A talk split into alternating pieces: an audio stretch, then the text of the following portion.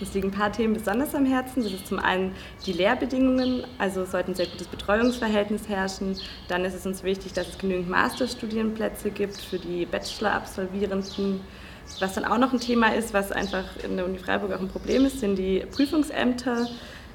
Ähm, das sollte, da muss, liegt einiges im Argen, da muss einiges verbessert werden. Und was aktuell auch ein großes Thema ist, ist das Thema Anwesenheitspflicht. Wir wollen, wir als Studierende fordern, dass sie abgeschafft wird. Wir wollen als Studierende ernst genommen werden und halten eine Anwesenheitspflicht für unnötig.